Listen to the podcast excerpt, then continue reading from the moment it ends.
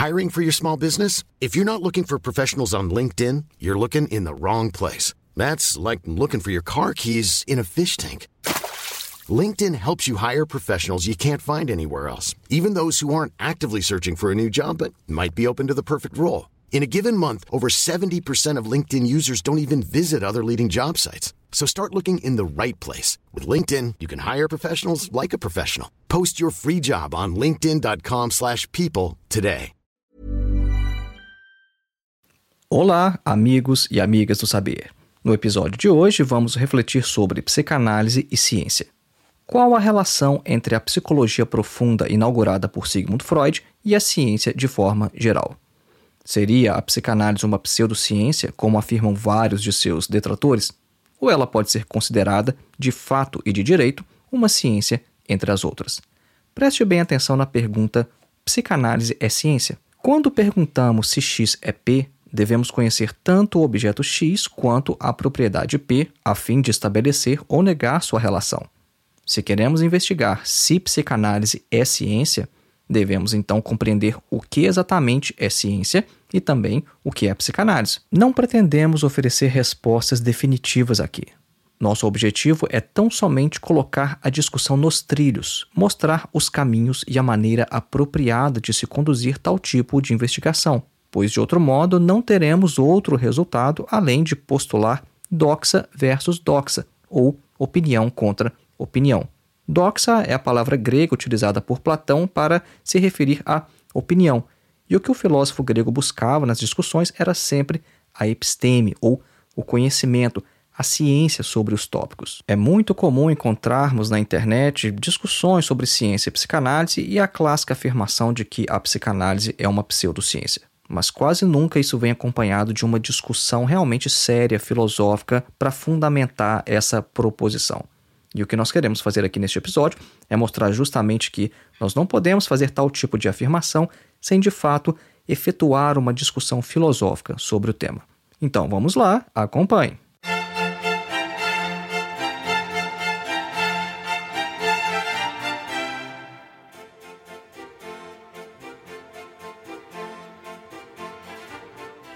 Antes de iniciar, um breve recado. Faça sua inscrição em nosso curso de Introdução à Filosofia, dos Pré-Socráticos a Sartre.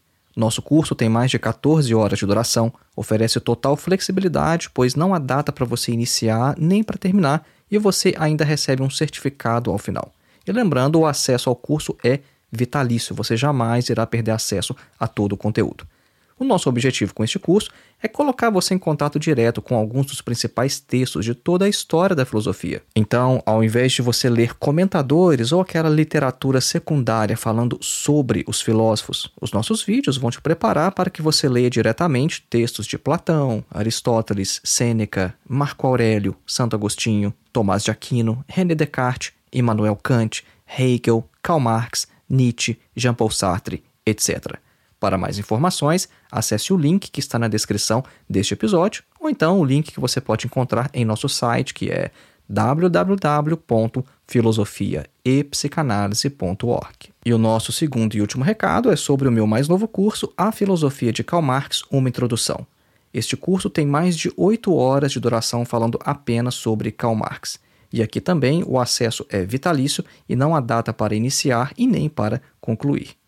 Alguns dos temas que abordamos neste curso são a biografia de Marx, o que é materialismo histórico, o que é dialética, a religião como ópio do povo, o que é o idealismo alemão, a tensão entre normatividade e descrição, a revolução como exigência da razão e vários outros temas.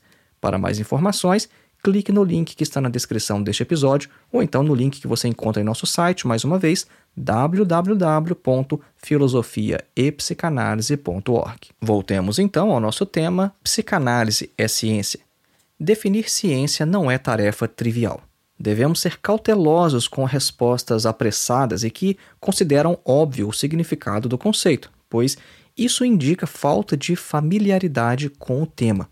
A pergunta o que é ciência é essencialmente filosófica e isso não por sua formulação socrática clássica, né, no sentido, ah, o que é X? mas pelo fato de nenhuma ciência possuir as ferramentas necessárias para analisar seus próprios fundamentos. Como afirmou certa vez Martin Heidegger, aspas, a ciência não pensa, fecha aspas. Segundo o filósofo alemão, mais uma vez uma citação dele, abre aspas, não se pode dizer com os métodos da física o que a física é, mas o que a física é, eu posso apenas pensar, fecha aspas uma afirmação bem interessante do Martin Heidegger e que causou muita repercussão na época. Ele afirma simplesmente o seguinte: a ciência não pensa. Ele afirma isso em um pequeno livro chamado Was heißt denken, ou O que é o pensar, né? o que significa pensar. E lá ele diz: só a filosofia pensa, a ciência não pensa. Não é o momento de discutirmos isso agora, mas é uma observação muito interessante de Heidegger. A ciência não pensa. Agora, a primeira lição que nós precisamos ter em mente quando nós vamos discutir um tópico como este aqui, neste episódio, né, psicanálise é ciência, o que é ciência, o que é psicanálise, bom, a primeira lição é o seguinte: a pergunta pela cientificidade da psicanálise é uma questão filosófica e, mais especificamente, de filosofia da ciência.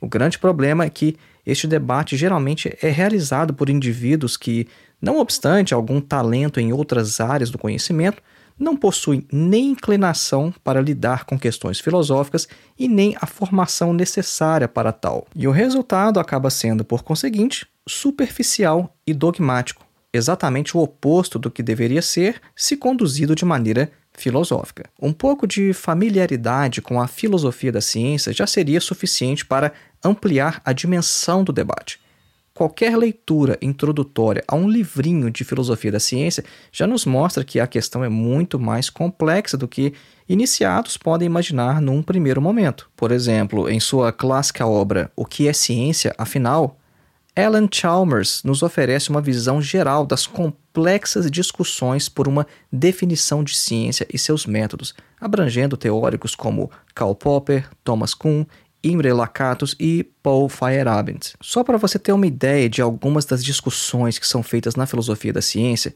vamos falar um pouco sobre o critério de falseabilidade, que é um dos critérios de cientificidade para Karl Popper. Tá? Isso aqui é só a título de ilustração para mostrar o seguinte: uma discussão sobre o que é ciência é uma discussão muito profunda, muito longa, muito ampla. A gente não pode simplesmente achar que, ah, eu sei o que é ciência porque parece óbvio, não é? Não, não é óbvio. E quem acha que a discussão sobre ciência é uma coisa óbvia é porque ainda não entrou na discussão, não sabe que a discussão existe. Então vamos lá, vamos falar um pouco sobre o critério de falseabilidade para Karl Popper. Uma teoria só pode ser considerada científica se ela puder ser falseável. E o Popper ilustra tal princípio analisando a psicologia de Adler. O fundamento das ações humanas seria, segundo a psicologia adleriana, sentimentos de inferioridade. Imaginemos então uma situação na qual um homem está na beira de um rio e então uma criança cai e começa a se afogar. O homem pode pular na água para salvar a criança ou não. Se ele o fizer, a psicologia adleriana pode explicar tal fato dizendo que o homem quis vencer o seu sentimento de inferioridade, mostrando-se corajoso. Agora, se o homem não pular para salvar a criança e apenas assistir o seu afogamento, a psicologia adleriana também tem uma explicação. O homem mostrou que tem força suficiente para permanecer na beira do rio, imperturbável e impassível, como um filósofo estoico. Não nos interessa aqui se Popper está descrevendo a psicologia de Adler de maneira honesta ou então apenas atacando uma caricatura, um espantalho, uma versão enfraquecida da mesma. O ponto é mostrar que não podem ser consideradas científicas aquelas teorias não falseáveis e que explicam qualquer fato do mundo. Muitas doutrinas religiosas, por exemplo, são apenas assim.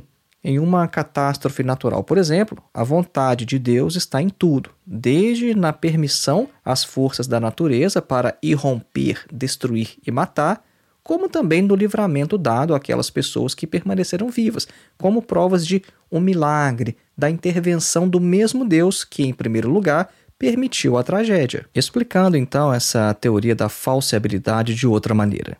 Se uma teoria afirma, por exemplo, que todos os cisnes são brancos, a teoria pode ser falseada apontando-se um único cisne negro, mas enquanto isso não for feito, cada cisne branco no mundo aumenta a probabilidade de a teoria ser verdadeira. Então, para Karl Popper, a questão é: uma determinada teoria, ela pode ser falseada ou ela explica qualquer fato do mundo, não importa o que for? Agora, é importante não perder de vista que a afirmação de Popper não é exatamente científica. Em outras palavras, ele está dizendo basicamente o seguinte: uma teoria só pode ser considerada científica se ela for falseável. Agora, e se nós aplicarmos o princípio de Popper contra si mesmo? Ele passa no teste? O princípio de falseabilidade é ele mesmo falseável? E se uma determinada teoria não for falseável, mas, mesmo assim, nunca for provada falsa? Uma teoria pode ser verdadeira sem nunca alcançar o status de científica? Agora, isso não é tão importante para a nossa discussão no momento. Nós queremos apenas ressaltar que várias afirmações sobre ciência, tais como o princípio de falseabilidade, não são exatamente científicas, mas são questões de filosofia da ciência. Isso que é o mais importante. Então, perguntar: psicanálise é ciência? Isso não é uma pergunta nem científica e nem psicanalítica. Isso é uma pergunta de filosofia da ciência. Agora vamos falar um pouco mais sobre essa questão da ciência, né? Seria científico apenas aquilo que se pode reproduzir em laboratório? Tal perspectiva abriria diversas lacunas em teorias consideradas científicas hoje, tais como a teoria da evolução das espécies. As evidências que temos neste caso são obtidas de outras maneiras, a partir de outras fontes, como as fontes fósseis, comparação de DNA, etc., mas não reproduzindo a própria evolução das espécies em laboratórios. Nesse sentido, existe até mesmo uma tentativa de objeção bioquímica a certos aspectos da evolução em um livro chamado A Caixa Preta de Darwin, do autor Michael Behe. Se considerarmos científico apenas aquilo que puder ser reproduzido em laboratório, então, nem mesmo a teoria da evolução é científica em sua totalidade, assim como diversas pesquisas na astronomia, por exemplo. É importante que tenhamos em mente o seguinte: o objeto define seu meio de investigação. Essa é uma das conclusões que podemos extrair de uma breve reflexão de Aristóteles sobre os diversos tipos de ciência. Em sua obra Ética a Nicômaco, o filósofo grego afirma que não se pode esperar o mesmo grau de certeza de todas as áreas do conhecimento, de modo que falar sobre ética, por exemplo, é bem diferente de realizar cálculos aritméticos. Para o discípulo de Platão, um indivíduo culto buscará, e aqui abre aspas, por precisão em cada classe de coisas apenas até onde a natureza do assunto admite. É tolo tanto aceitar um raciocínio provável de um matemático, quanto exigir provas científicas de um retórico. Fecha aspas. Então preste bem atenção nessa reflexão de Aristóteles. O objeto define o seu meio de investigação. Então, se um matemático disser, olha, eu acho que 7 mais 5 são 12, mas não tenho certeza, eu acho que é. Não, a gente não pode aceitar isso de um matemático. A matemática, ela admite um grau de precisão muito maior e Aristóteles diz, é tolo você aceitar um resultado só provável de um matemático. Agora, quando você vai discutir ética, política ou então retórica, você não pode exigir o mesmo grau de precisão que você exigiria de um matemático. Então, tendo em vista que o objeto define seu meio de investigação e que cada assunto comporta um determinado grau de precisão, nós nos perguntamos: e quando o objeto de estudo é o próprio ser humano? Se considerarmos que cada indivíduo é muito mais complexo do que apenas um aglomerado de matéria, que cada um de nós possui uma vida anímica complexa e resultante de nossas histórias enquanto indivíduos e também parte de uma comunidade, como nós devemos abordar este objeto, o ser humano? Qual a melhor maneira de abordar a mente de um indivíduo considerando-lhe distinta de seu cérebro? É possível estudar em laboratório a história de vida de um indivíduo? Mas nós faremos agora a nossa clássica pausa musical, a fim de que você reflita no conteúdo exposto até o momento. Você vai ouvir trecho do Concerto para dois oboés em Fá maior, opus 9, número 3, do compositor italiano Tommaso Albinoni, compositor do barroco, nascido em 1671 e falecido em 1751 em Veneza, na Itália.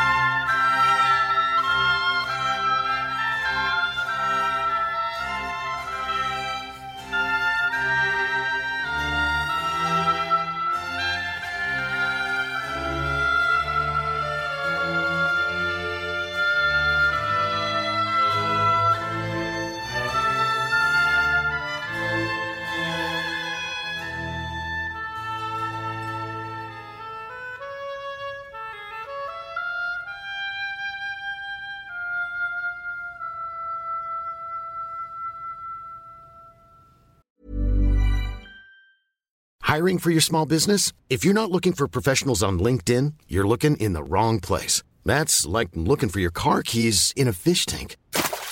LinkedIn helps you hire professionals you can't find anywhere else, even those who aren't actively searching for a new job but might be open to the perfect role. In a given month, over 70% of LinkedIn users don't even visit other leading job sites. So start looking in the right place. With LinkedIn, you can hire professionals like a professional. Post your free job on linkedin.com slash people today. Millions of people have lost weight with personalized plans from Noom. Like Evan, who can't stand salads and still lost 50 pounds. Salads generally for most people are the easy button, right? For me, that wasn't an option. I never really was a salad guy. That's just not who I am. But Noom worked for me. Get your personalized plan today at Noom.com. Real Noom user compensated to provide their story. In four weeks, the typical Noom user can expect to lose one to two pounds per week. Individual results may vary.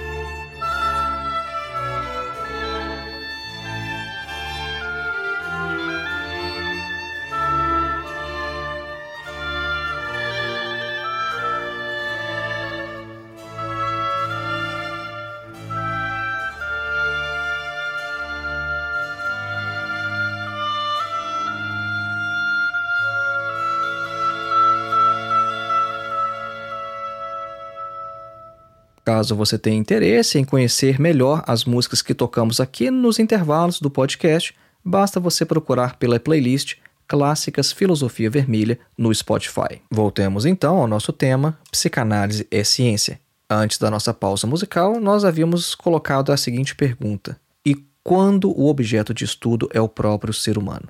A gente pode levar a história de um indivíduo para o laboratório? A gente pode examinar isso sob o microscópio? Bom, Freud afirma no início de Psicologia de Massas e Análise do Eu que a psicologia individual é, desde o início e ao mesmo tempo, uma psicologia social, em um sentido mais amplo. Então preste bem atenção nisso. A psicologia individual é, desde o início, uma psicologia social.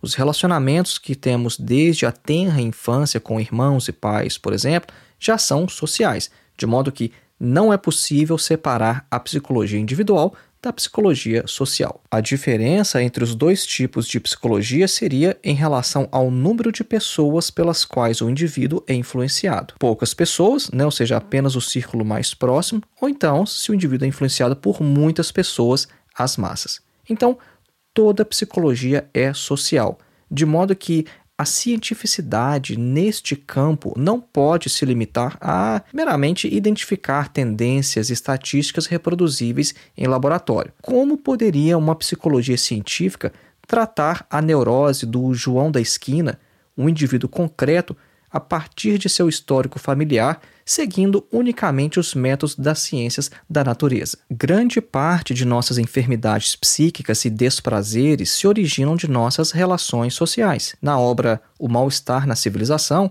Freud afirma que as três fontes principais de nossos sofrimentos são o nosso próprio corpo, que está biologicamente destinado à decadência e à destruição, o mundo externo, ou a natureza, a qual pode agir contra nós com uma força descomunal, e as relações com as outras pessoas. Para Freud, nossas principais dores resultam desta última fonte, das relações com as outras pessoas.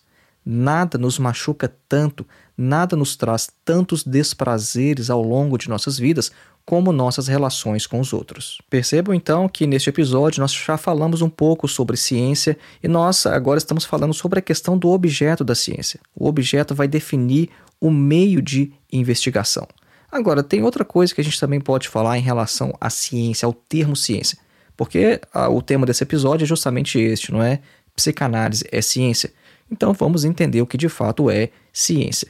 Na verdade, há diversos usos do termo ciência na história da filosofia. Algumas traduções de Platão, por exemplo, vão verter o substantivo episteme como ciência. Muitas vezes, episteme é traduzido como conhecimento, mas em algumas traduções de Platão, episteme é traduzido como ciência. Também René Descartes tinha por objetivo desenvolver a filosofia de maneira científica, e isso foi uma tendência também no idealismo alemão. Então percebam, na filosofia o termo ciência também é muito utilizado. O primeiro título de Hegel, por exemplo, né, falando aqui do idealismo alemão, o primeiro título de Hegel para a obra que foi publicada como Fenomenologia do Espírito, bom, o primeiro título na verdade foi Ciência da Experiência da Consciência. Vejam só esse nome, né? É Wissenschaft der Erfahrung des Bewusstseins, ou Ciência da Experiência da Consciência. Então Hegel tinha a ideia de que estava fazendo ciência com aquela obra. E alguns livros também do Fichte, outro filósofo do idealismo alemão, também apresentavam o termo Wissenschaft, né, que em alemão é ciência, logo no título.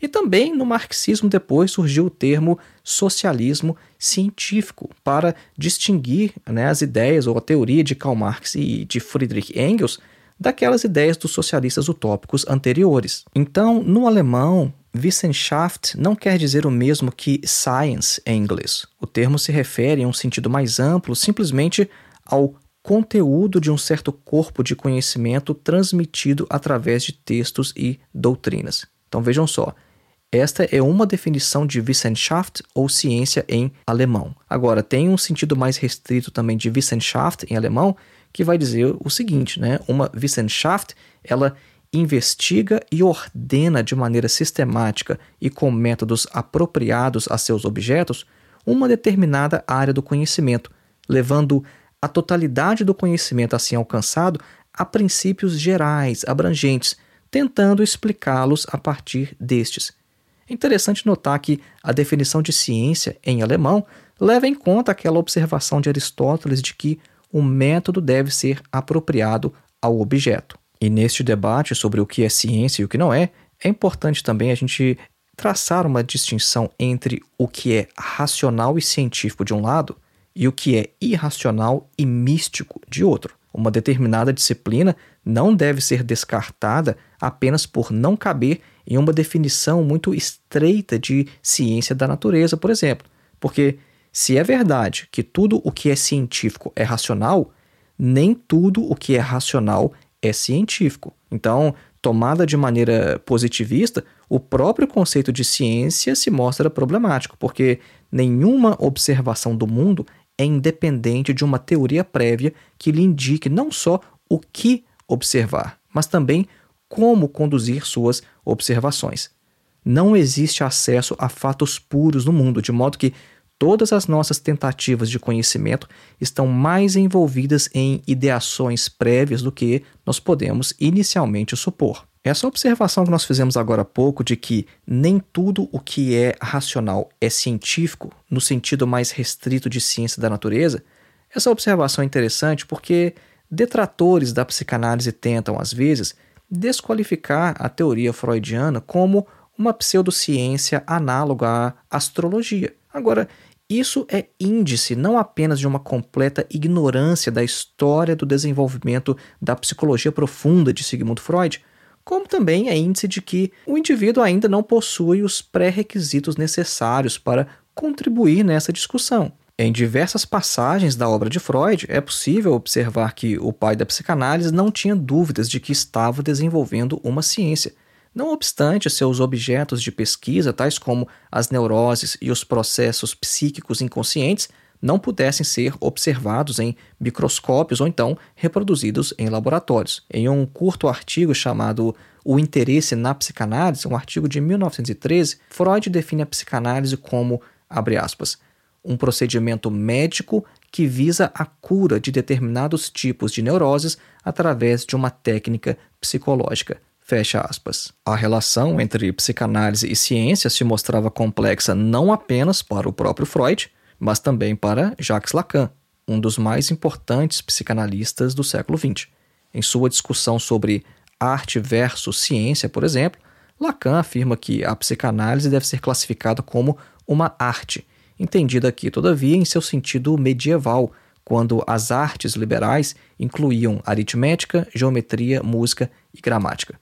Agora, alguns anos mais tarde, o psicanalista francês afirma de maneira categórica que a psicanálise não é ciência, mas uma prática com vocação científica. Muito embora, no mesmo ano, Lacan novamente viesse a se referir à ciência psicanalítica. Neste episódio, nós já comentamos sobre a questão do objeto. Né? Cada objeto de estudo determina, de certa maneira, a forma ou os meios de investigá-lo. Agora, o problema é que a gente tem algo na ciência que, na verdade, é, não é exatamente uma ciência, mas uma ideologia ligada à ciência que é chamada de cientificismo. O cientificismo é a tendência a submeter todas as áreas do conhecimento aos métodos das ciências naturais. E o problema é que isso pode trazer graves consequências quando o objeto de estudo é o indivíduo, sua história pessoal e sua subjetividade. Então vamos dar um exemplo de como que o cientificismo pode ser nefasto quando nós estamos falando de pessoas e pessoas com uma subjetividade e uma história de vida. O psicanalista britânico Darren Leader autor do livro Além da Depressão: Novas Formas de Entender o Luto e a Melancolia. Esse livro saiu no Brasil pela editora Bestseller. Pois é, para o Darian Lieder, a maioria dos historiadores da psiquiatria e da psicanálise concorda que a depressão foi criada como uma categoria clínica, entre outros motivos, por uma pressão para classificar os problemas psicológicos da mesma forma que os outros problemas de saúde, o que deu nova ênfase no comportamento superficial, deixando de lado os mecanismos mais profundos e inconscientes. Na década de 1970, após divulgação dos efeitos nefastos e viciantes dos tranquilizantes mais comuns para a depressão terem sido publicados e o seu mercado ter desmoronado, aí foi criada uma nova categoria diagnóstica. E ao mesmo tempo, com essa categoria diagnóstica, foi criado um remédio para ela. E como resultado, a indústria farmacêutica lucrou tanto com a ideia da depressão quanto com sua cura. O tratamento da depressão, quando vista como um problema cerebral, traz inúmeros riscos. A ingestão de paroxetina, por exemplo, aumenta o risco de suicídio. De acordo com a chamada mitologia cerebral da atual psiquiatria, existe uma explicação bioquímica, né? porque essa substância, no caso, ela causaria apenas pensamentos suicidas. E aí, dessa maneira, tal explicação compartilha da crença de que os nossos pensamentos e ações podem ser determinados bioquimicamente. Agora, numa análise de fundo, isso se mostra como um desdobramento de certa orientação filosófica do materialismo vulgar. E o surgimento da psicanálise no final do século XIX foi uma resposta a essa antiga concepção, a qual hoje se reapresenta, mas com áreas de novidade. A psiquiatria não considera, em grande medida, as especificidades de cada indivíduo e só precisa lhe ouvir no consultório para saber quais são os seus sintomas mais superficiais. Agora, a psicanálise, ao contrário, deu voz ao indivíduo. A psicanálise não considera o indivíduo um mero objeto, não o examina sob as lentes de um microscópio. A psicanálise considera a subjetividade e a história de cada indivíduo como únicas. É por isso que diversos psicanalistas defendem a necessidade de abandonar o atual conceito psiquiátrico de depressão e de considerá-la como um conjunto de sintomas que derivam de histórias humanas complexas e sempre diferentes, à luz dos conceitos freudianos de luto e melancolia. O tratamento psicanalítico da depressão busca suas causas mais profundas na história de vida do indivíduo e em seu inconsciente não se limitando apenas aos sintomas e seus derivados. Agora, não nos interprete aqui de maneira equivocada. Sem sombra de dúvidas, os medicamentos auxiliam no alívio temporário do sofrimento e são muito importantes quando o seu uso é conjugado com outras psicoterapias, principalmente a psicanalítica. Agora, os remédios sozinhos nunca resolvem definitivamente o problema da depressão além de causarem efeitos colaterais e oferecerem risco de dependência em alguns casos. O mito da depressão como uma doença exclusivamente biológica é um conceito altamente lucrativo para a indústria farmacêutica, mas igualmente preocupante para a saúde pública. Muito importante nessa discussão é que você perceba como que essas perspectivas médicas e clínicas estão muito mais envolvidas em questões filosóficas do que parece num primeiro momento. Nós mostramos aqui como que uma concepção do que é o objeto de pesquisa é motivado por uma questão que não é exatamente científica, mas é uma questão filosófica, uma questão antropológica, de filosofia da ciência. Então não existe isso que a ciência unicamente vai discutir essas coisas e como se a ciência tivesse todas as ferramentas para chegar a alguma conclusão sobre si mesmo. Lembre-se da citação de Heidegger que trouxemos no início deste episódio a ciência não pensa. Elisabeth Rodinesco, historiadora francesa da psicanálise, afirma que, por mais que as substâncias químicas possam ter sua utilidade, elas não têm o poder de curar o ser humano de seus sofrimentos psíquicos, sejam eles normais ou patológicos. A Rodinesco ainda afirma o seguinte, abre aspas, a morte, as paixões, a sexualidade, a loucura, o inconsciente, a relação com o outro modelam a subjetividade de cada ser humano e nenhuma ciência digna desse nome escapará disso. Todos estes são aspectos de nossa existência a que nenhuma ciência conseguirá por termo. Né? Que ciência que vai acabar com a morte, com as paixões, com a sexualidade, com a loucura? Não existe nenhuma ciência que vai conseguir acabar com isso e eliminar os sofrimentos que advêm dessas relações ou dessas experiências. E a Rodinesco também fala o seguinte, olha, a psicanálise, abre aspas, a psicanálise atesta um avanço da civilização sobre a barbárie e restaura a ideia de que o homem não se restringe a seu ser biológico. Fecha aspas. Então, a farmacologia, no que diz respeito ao tratamento de sofrimentos psíquicos, quase sempre não vai além de suspender sintomas ou transformar uma personalidade e acaba encerrando, prendendo o sujeito numa alienação quando ela pretende curar o indivíduo da própria essência da condição humana. Percebam então tudo que nós discutimos nesse breve episódio que nós falamos. A gente não quer dar respostas definitivas aqui, mas a gente quer ampliar o campo de visão e mostrar que a discussão é muito mais profunda. Né? Porque para responder à pergunta psicanálise é ciência, a gente deve, antes de tudo, identificar o real objeto da psicanálise. E o Lacan aborda essa questão em seu escrito Ciência e Verdade, né, publicado em 1966. E nesse texto, Lacan afirma que não existe uma ciência do homem, pois o homem da ciência não existe, mas apenas o seu sujeito. É por isso que o Lacan considerava que o próprio termo ciências humanas já é um erro, excetuando-se aquela psicologia científica né, que se rendeu à tecnocracia. Então, a questão da cientificidade da psicanálise é muito mais complexa do que parece num primeiro momento. Se nós afirmamos que X é P, a gente deve saber o que é o objeto X, o que é a propriedade P, a fim de estabelecer ou negar sua relação. Então, o que é psicanálise e o que é ciência? A gente não pode entrar na discussão achando que nós sabemos o que essas coisas são, porque, como nós vimos aqui, a discussão é muito mais ampla. Na discussão sobre ciência, a gente citou só um exemplo do Popper, mas tem muito, mas muito mais coisas, vários filósofos, muita gente discordando do Popper, muita gente concordando com o Popper, enfim, a discussão é muito longa, mas entendam, perguntar pela cientificidade da psicanálise é uma questão filosófica de filosofia da ciência e é uma questão que deve ser discutida filosoficamente não meramente emitindo opiniões, emitindo doxa contra doxa. Lembrando mais uma vez, faça sua inscrição em nosso curso de Introdução à Filosofia, dos Pré-Socráticos a Sartre.